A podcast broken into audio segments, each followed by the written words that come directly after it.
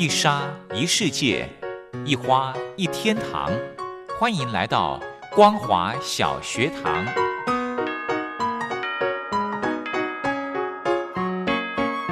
让我们一起学习，一起分享。光华小学堂。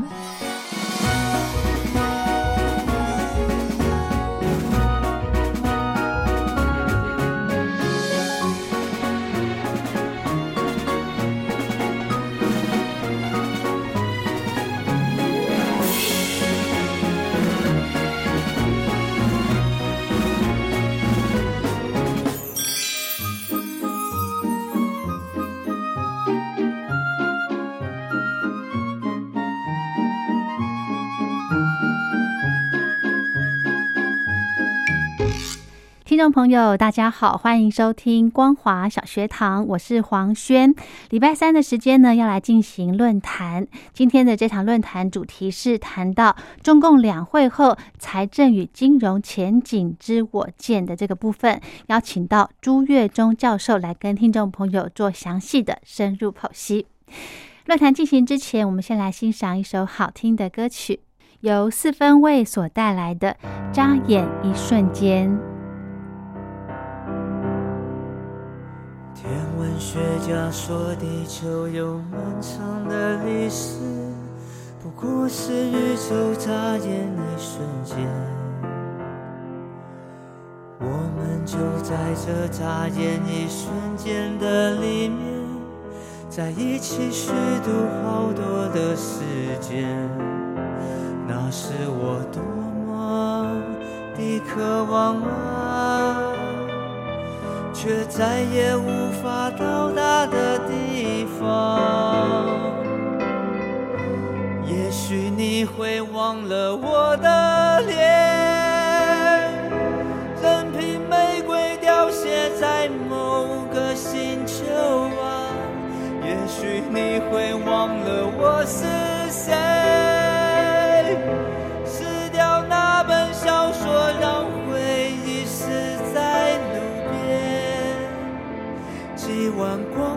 需要多少次冬眠？你的名字烙印在我心里面，眨眼一瞬间，才明白那种滋味，想起了当初的笑容。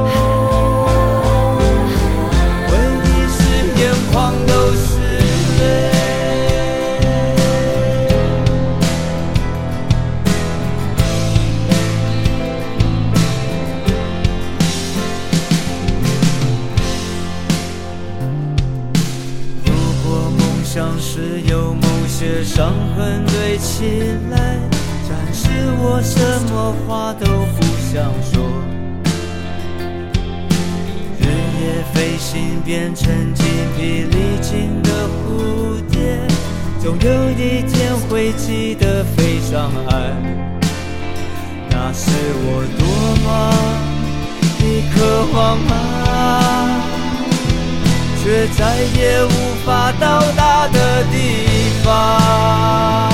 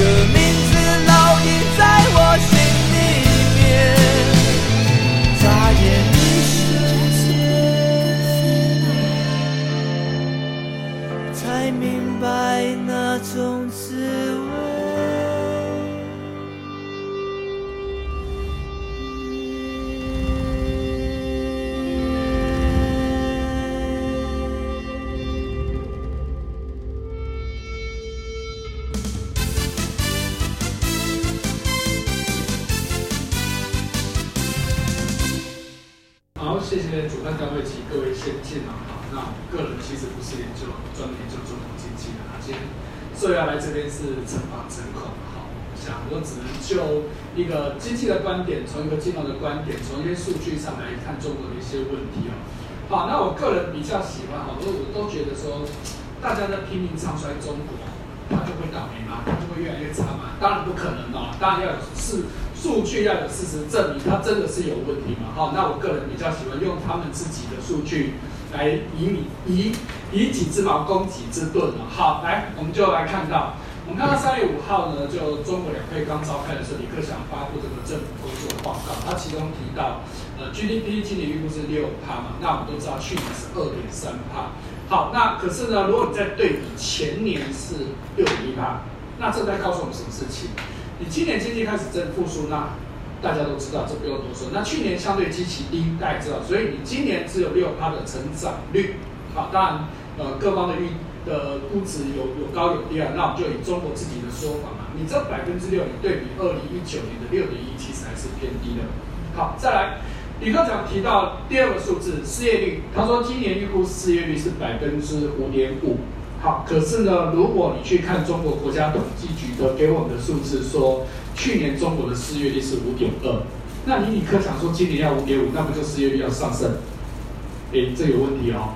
第三个 CPI，好，李科长目标说今年 CPI 要三，它可是一样，中国国家统计局给我们的数字是去年是二点五，那不就今年还要再上升？好，所以这基本上我觉得是。蛮有问题的啦，哈！你一直都说你这个疫情已经过去的嘛，经济开始复苏的嘛，那你各种数据应该要越来越好嘛。那 CPI 我们就姑且不去论，那你至少失业率在 GDP 这两个数字应该有更漂亮的数字才合理嘛，好。来，再看到税收的问题哦，好，那就我看到数据，中国在去年它的总税收大概是十三点六七八兆人民币。那总税收是衰退百分之二点六，好，那这当然合理了。就中国自己的说法是，因为因为我去年面临到这么大的这个疫情的问题，所以我要减收税款，好，这我们都可以接受。好，所以我对比台湾的数字，我们在台湾去年的税收也是衰退的，我们去年是衰退百分之二点九，减少比中国还多。可是如果我们对比 GDP。中国去年 GDP 成长二点三，但是我们成长是三点一，诶，那我就觉得这个数字对比起来就很有意思了。当然，我们也是因为疫情的关系，有很多的税收都减免，所以我们去年的税收是负增长，这都很合理。但是我们相对我们 GDP 成长率还比中国更高，啊，我想这是大家去注意到的问题。好，那税收就对应到的就是整个中国的财政问题哦。中国去年。公共总收入是十八兆多，那支出是二十四兆多。好，那就公共收入的部分，比前一年是比二零一九是减少百分之三点六，三点九。好，那收入增加百分之二点八。哈，你虽然说减少收入增加，这我们都可以接受，很当去年的这个状况。但是一个问题，你去年的财政赤字已经来到二点呃六点二七兆美呃人民币之多。对比二零一九是只有四点八兆，所以呢，整个换算起来，中国的对比它的 GDP 的这个覆盖呃负债率已经来到四十五点八帕。如果单纯就赤字来说，整整比二零一九年增加了百分之三十。好，那当然在这工作报告当中，这李科长也有提到说啊，今年我们大家想办法解决这些问题嘛。所以呢，他就提到说，今年呢，他就我们就中国就不再发这个所谓的抗疫特别债，然后中央中级的支出呢，我要负成长。那地方的问题比较大，所以地方还是会维持正成长。好，他希望把今年的这个整个政府赤字下降到百分之三点二。可是我们刚刚说的，去年他的负它的赤字是六兆多人民币，换算起来，中国去年的政府财政赤字高达百分之六点一。那二零一九年也都还有四点九，你今年要下降到三点二，可能吗？啊，就常理来说是不可能的事情了。好，那当然我不要说不可能，一定要有证据嘛。好，来，因为刚说了，中国它不再发这些债。而且呢，它今年对于这些企业、小微企业呢的这个税税收呢，还要持续减免。好，尤其是这个起征点要从原本的十万人民币提高到十五万人民币。好，那年所得在一百万以下的这些小微企业跟个体户呢，也都要减征。好，那你拼命减税，那你又要降低你的财政赤字，除非你经济增长率很高嘛。可是问题是，刚刚看到的经济成长率数字其实是很有限的嘛。来，那再看到，好，那地方政府的问题真的就更大了。好，刚刚我们讲到。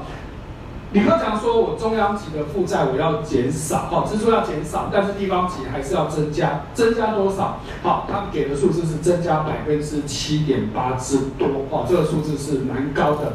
好，那我们做对比，中国现在地方的债务，好，要目前来看，它的所谓的专项债大概有三点六兆，好，那就是今年准备要要增加的三点六兆。那中央政府的部分会在补助六千一百亿。”好，那结果不就在告诉我们，最后还是要政府买单嘛？好，所以这是一个大问题，所以难怪呢，我们看到中国的前财政部长楼继伟在之前就跳出来说，中国的财政真的很严峻，而且要避免赤字跟债务的再次扩张。可是从我刚刚所念的一大串数字告诉我们说，根本不可能。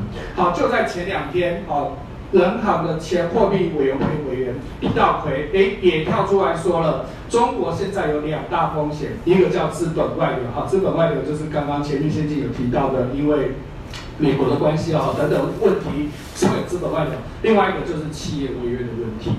好，我会觉得，诶，你看，一个是前财政部长，一个是前人行的货币委员会委员，是不是离开了这个位置才会讲真话呢？好，这是我们看到中国惯有的一些问题哦。好，那再看到中国的这个整个债务的问题哦。好，我们就以中国自己的机构，好，中国诚信国际信评，好，一般比较熟知的信评都是国际的三大信评啊。我们就看中国自己信评公司所说的数据哦。好，就根据这个中国诚信国际信评他们的资料，中国二零一九年他们隐藏的债务高达四十三兆人民币。大概是 GPT 的一半，而且其中大概有六成都是银行所持有的。好，刚刚我们的李所长也提到很多中国银行的问题哦。好，所以再对比好莫迪的另外一个数据，好，它这个叫做 LFB 的，也就是呃，发现 LGFB 就是地方政府的融资平台，光今年大概会有两千家要到期，总金额大概是三兆人民币。那所以呢，导致什么事情？中国地方政府的收入有九成都必须拿来还债跟付利息，那剩下一层你还能做什么事情？这是一个很大很大的问题哦。好，而且我们刚刚说今年有三兆人民币要到期，问题是光从去年底以来，就在从去年十二月以来，中国的地方政府大概又发了五千亿的新债，那摆明他们做的事情叫做借新还旧。好，那这也是没有办法的事情。尤其光一月份又发发了两千九百亿人民币的债，所以这一连串的问题，可是我翻遍了两会的相关的报道，然后或甚至之前的“十四五”计划，完全没有提到财政问题怎么解决。我想他们也不知道该怎么解决了。哈，这个洞真的是非常非常的大。好，那刚刚讲到说中国这个债务这么严重，哈。但是六成大概都是中国银行持有。可是我们看到一个数字也蛮讽刺的，就是英国的银行家杂志，它就在去年的全世界银行排名，全世界前一千大银行，中国有一百四十三家，前二十大有七家，甚至全世界最大的四家银行都是中国的银行。好，那如果再看到一个数字，是统计全世界的金融中心排名。全世界的前十大金融中心，中国就占了四四个，好，就分别是上海、香港、北京跟深圳这四个城市是名列全球前四十大的金融中心。好，可是对比刚刚的问题，看起来银行业应该好，好像很好才对嘛？啊，因为从我们刚刚说的，从英国的银行家杂志，或者是这些所谓的。金融中心的统计看起来都告诉我们说，中国的金融业应该是很繁盛繁荣的。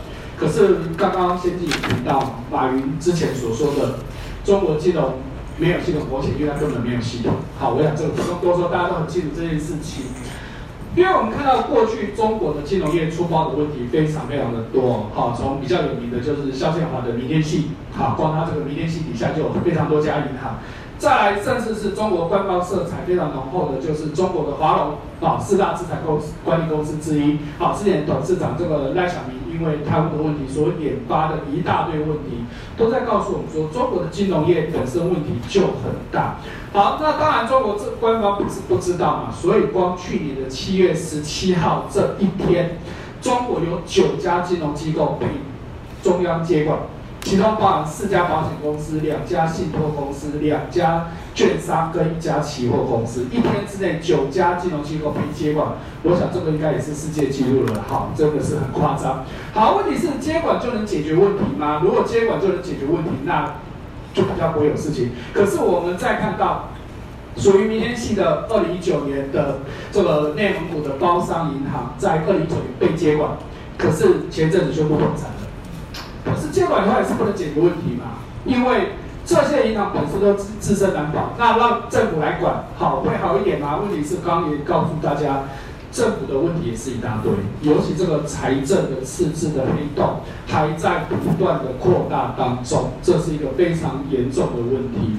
好，那刚刚也有先进提到中国的这个 P2P 金融，好，这个网络金融但如火如荼。好，那问题是以 P2P 来说。中国在过去大概二零一二、零一三年，那时候政府非常的鼓励啊金融创新。可是问题是，就在这几年下来，有高达六千家的 P P 的这个网站破产、倒闭或是诈骗事件。所以你看到过去中国政府非常鼓励这一块，结果现在中国至少有二十个省是完全禁止 P2P 平台了。哎，这就又是你自己在自相矛盾嘛。好，当然你可能会觉得此一时彼一时嘛。那你当初会鼓励，因为觉得这是一个金融新创，可是你鼓励的同时，你有想到事后可能的问题吗？啊，你跑得这么快，好像这是一个新的新的一个管道可以解决我的问题，可是事实上证明反而是另外一个问题的产生。好，那像刚刚先姐提到，呃，确实我也认为这个蚂蚁。不能 IPO 不是单纯是马云讲错话的问题，我想这个问题绝对不是这么简单而已哦。背后的这些问题，哦，就我刚刚先提到的，真的中国的最重要的两个伺服器，那当然其中蚂蚁的这个部分，其实他们怕的都是这些事情，而且蚂蚁基本上也在做这一块嘛，科金融科技的部分，它也掌握了非常庞大的资讯，哈，就我。印象中的资料，中国的贷款当中，现在有四成都是由蚂蚁贷出来的，反而传统的银行能够拿到的很有限。那我有都知道，中国的金融业普遍以官方的居多，而且大型几乎都是官方的。那你现在冒出来一个蚂蚁，你吃掉了四成的贷款，那这这是一个很大问题。蚂蚁毕竟还是以民营的企业为主，好，所以这些都是中国现在他们面临很大很大的一个问题。好，所以我们再对比到，所以呢，在去年十一月，中国的人民银行发布了一个叫《中国金融稳定报告》，好，是针对二零二零年呃所发的报告。好，那其中呢提到说，在二零一九年的时候，中国有五百七十五家大型银行它面临的财务危机。破险的金额，呃，资产的金额高达高达三点八八兆啊。那其中呢，好，就是这些银行贷放出来的有两百七十二家企业，它的负债率是超过百分之七十的。那有四百六十家是严重的流动性风险啊，有一百二十家已经发生债券违约，有六十七家都已经倒闭了。所以呢，我大概推算了一下，就人行的资料告诉我们说。中国的这个银行的不良债，不不良债资产率高达了十六点六趴。可是刚刚我们先记也提到，好，就这个林世杰所长他的这个报告里面，其实也给我们另外一个数据，就是中国银保监会的数据。中国银保监会的数据却告诉我们说，中国的银行不良债资产的不良资产率却只有一点九二趴，这两个数字未免差太多了。好，我会觉得说。从我们刚刚开始，从李克强的数据跟中国这个国家统计局的数据就有很多的矛盾，到下面接下来一大串，我会觉得中国你各个单位给的给我们看到的数据，自己就在自相矛盾的。那当然，不管你相信哪一个数据，基本上看起来其实告诉我们都是有问题嘛。所以好，简单的一个结论就是告诉大家，中国你现在面临这些问题，但是我们却看不到你接下来的重大计划，包含你每次开两会讲了那么多东西，哈，尤其那是两会最后的结论报告，我看一下，好像我没记错的话，大概有八十几个章节，哦，超夸张的，八十几个章节，那再加上之前的“十四五”计划等等。啊，我真的很努力的去翻，真的看不到你对于这些财政问题、金融问题，你到底要怎么去解决？那看到的那些报告啊，尤其这个两会之后的这个结论报告里面，对于这个中国金融的部分稍微有提到一点点，哈，在其中一个章节有提到一点，可是就我看来，根本就是个不着边际的这些空话，对吧？再有就是。老老掉牙的八股呢？我觉得中国这个他们作文能力真的都很强啊，写文章都很漂亮，而且都有时候还会有押韵、押韵啊什么的，看起来都很漂亮。可是问题是你面临这么多的问题，你要怎么解决？你根本没讲到嘛。所以不禁让我想到，大家看到之前缅甸军政府所做的事情。那是不是未来中国这些都爆掉之后，你是要学缅甸军政府用武力、用军事、用暴力来解决这些问题呢？好，我会觉得这是个人觉得未来中国将要面临的最大的挑战。好，以上报告，谢谢。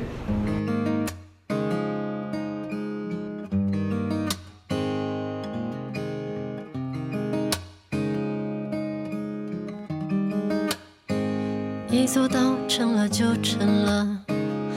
开的花团都要谢的，曾经万万岁的誓言，到如今有什么兑现？我长成了我梦想中的样子吗？听到了别回答，好的或坏的，无所谓，真的。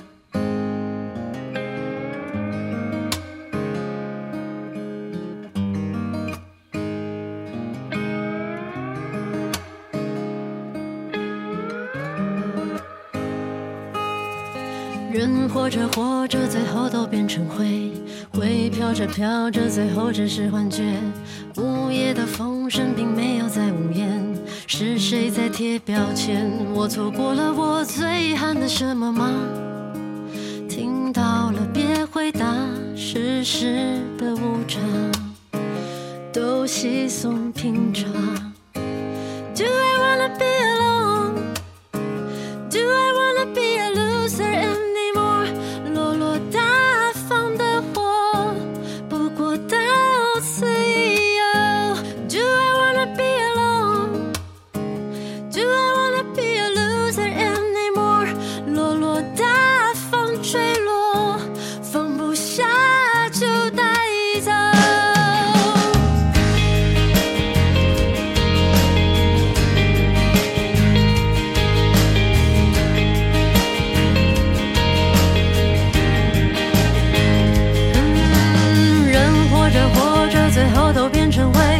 会飘着飘着，最后只是幻觉，午夜的风声并没有在无言，是谁在贴标签？我错过了我最遗憾的什么吗？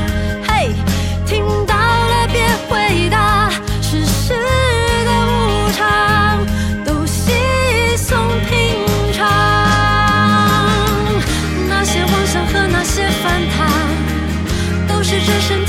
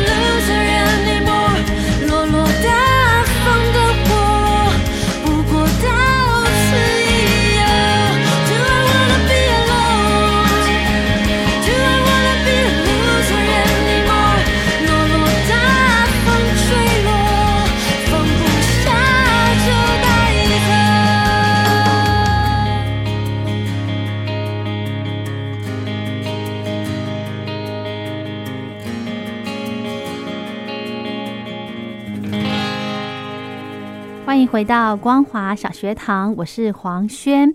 刚刚听到的歌曲呢，是由陆嘉欣所带来的《落落大方》。那么我们今天的论坛就先跟大家分享到这喽。如果对节目的内容有任何建议想法，非常欢迎您写信到台北北门邮局一七零零号信箱，或者是用电子邮件寄到 lily 三二九小老鼠 ms 四五点 hinet 点 net 给黄轩收。祝福您平安快乐。我们光华小学堂明天同一时间空中再会。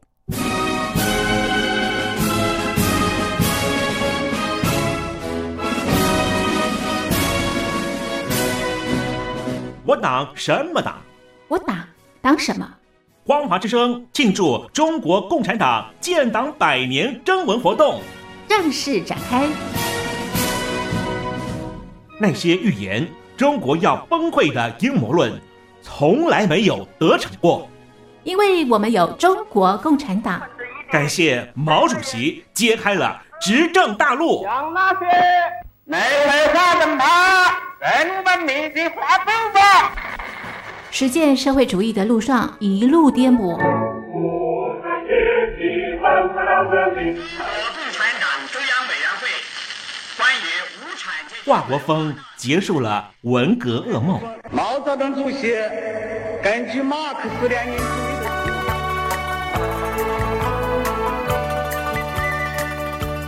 带我们摸着石头过河的邓小平承诺我们不会走资本主义的路。心虽不行之，那实现了真理。在梦里。有了前人的筚路蓝缕，小熊维尼带我们勇敢做梦。中国梦，归根到底是人民的梦，必须紧紧依靠人民来实现。我们要坚持人民当家作主，坚持人民主体地位，扩大人民民主。河蟹大帝胡锦涛，让我举头望明月。你们已经在太空度过了将近十天，你们辛苦了。谢谢胡主席。你们毕竟还不一样。我告诉你们，我是身经百战了，见得多了。蛤蟆总教练江泽民教我闷声才能发大财。中国有句话叫“闷声大发财”，这是最好的。学生靠山赵子阳带来经济改革。在经济技术合作方面存在着巨大的潜力，应愿意采取积极态度，进一步加强合作。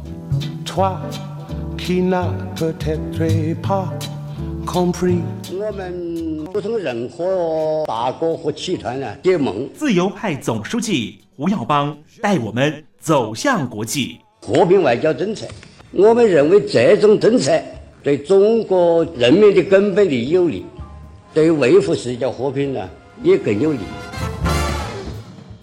共和国四十年的五位总书记，到底打造什么样的中国？